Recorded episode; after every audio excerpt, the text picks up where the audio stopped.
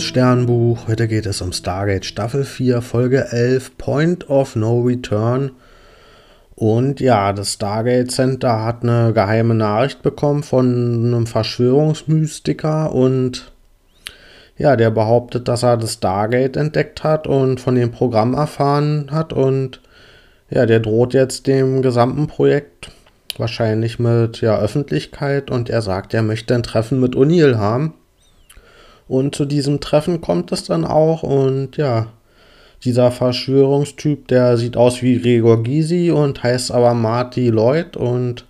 ja, das ist offensichtlich eine Anspielung an Zurück in die Zukunft und ja, der denkt, dass er selbst ein Alien ist und auch ein Schiff hat und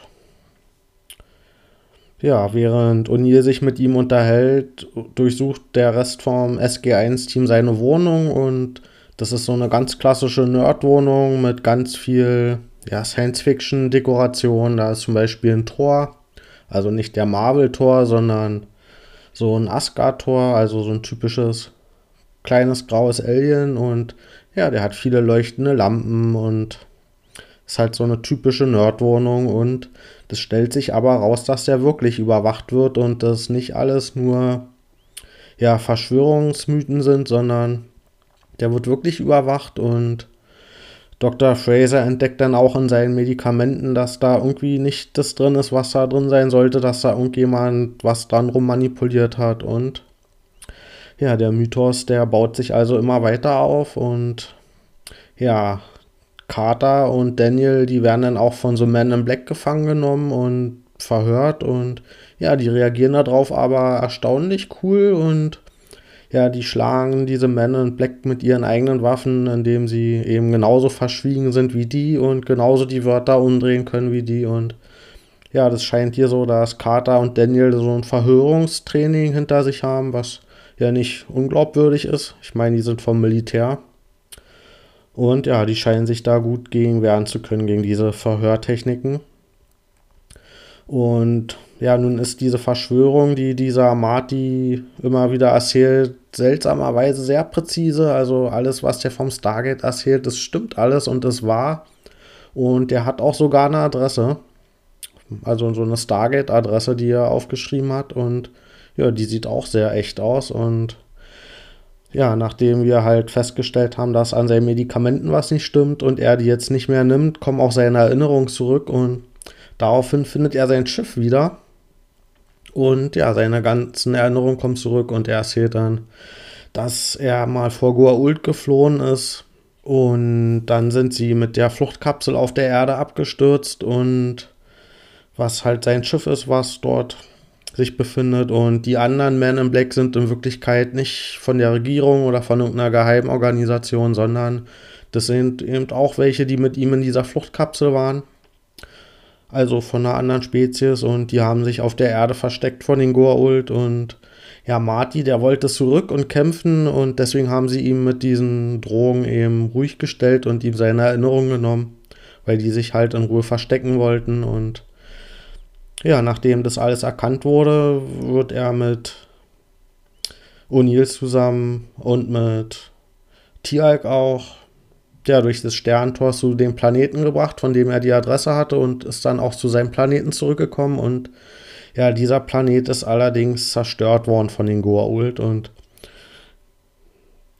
hm, ja, das können Sie jetzt so mit einem Blick sehen, dass der gesamte Planet nicht mehr bewohnbar ist und da alles zerstört ist. Das geht ziemlich schnell, aber ja, für die Erzählung muss das halt so sein und ja, er entscheidet sich dann halt auch zusammen mit O'Neill, dass er eben sein Leben auf der Erde fortführen wird. Ja, ich gebe der Folge 6,5 von 10 Sternen. Mm, das hätte eigentlich so ein humorvoller Umgang mit diesen Alien-Verschwörungs-, Sci-Fi-Themen sein können. Ja, so eine liebevolle Anspielung, eine Liebeserklärung. Aber das ist nicht ganz gelungen, weil dafür ist es erstens nicht lustig genug gewesen und ja, da hat es auch einfach an Anspielungen gefehlt und ja, der Umgang mit Leuten, die vom Stargate irgendwie Wissen erlangt haben, der ist in der Serie generell ein bisschen ja, problematisch, was halt auch die Freude an so einer eher lustigen Folge nimmt. Das haben wir ja auch schon bei Daniels Onkel gesehen, der dann eben ja als paranoid erklärt wurde und dann in so einer Einrichtung sein Leben ja, verbracht hat und obwohl wir ja wissen, dass das eben nicht Paranoia von ihm war, sondern das alles ja reale Sachen sind und auch hier haben wir wieder den Fall, dass